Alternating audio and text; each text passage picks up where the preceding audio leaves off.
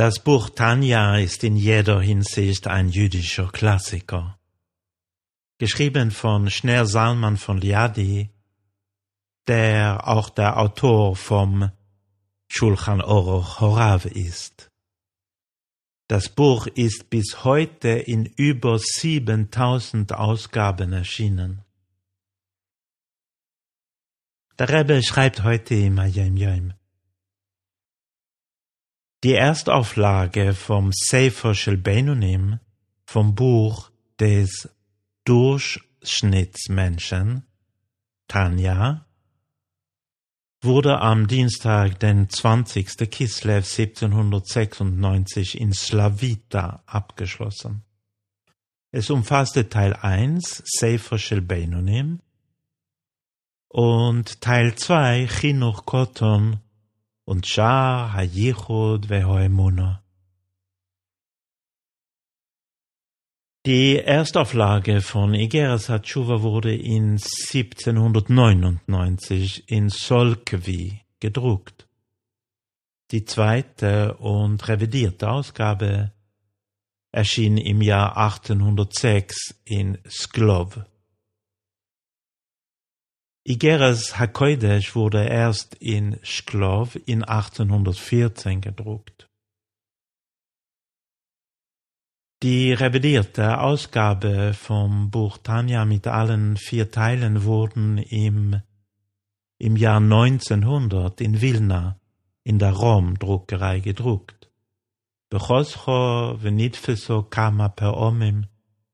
Viele Neudrucke des Buches Tanja sind seitdem erschienen. Soweit der Rebbe.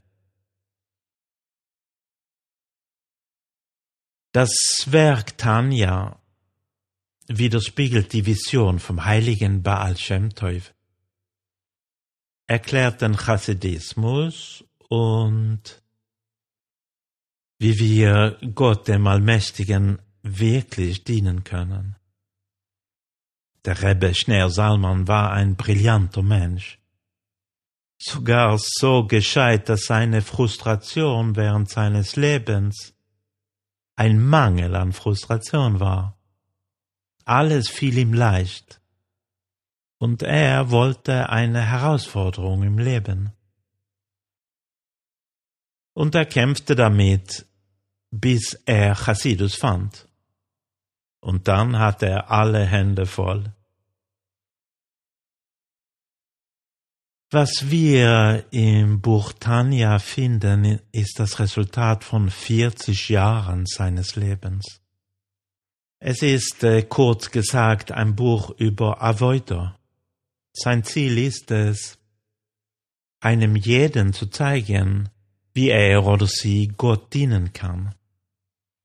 Eine echte Beziehung zu Gott zu haben. Wir werden häufig durch das tägliche Leben abgelenkt. Durch dem Studium der Teure, Torah und die genaue Art, die Mitzvahs auszuüben, auch abgelenkt. Und vergessen diesen entscheidend wichtigen Teil, eine echte Beziehung zu Gott zu haben. Das Buch Tanja spiegelt den Chassidismus als eine Philosophie, die nicht nur die Gelehrten, sondern auch die Massen anspricht.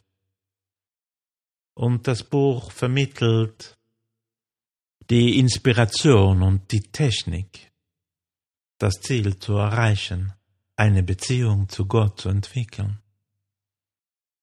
Oder wie der alte Rebbe im Kapitel 33 sagt,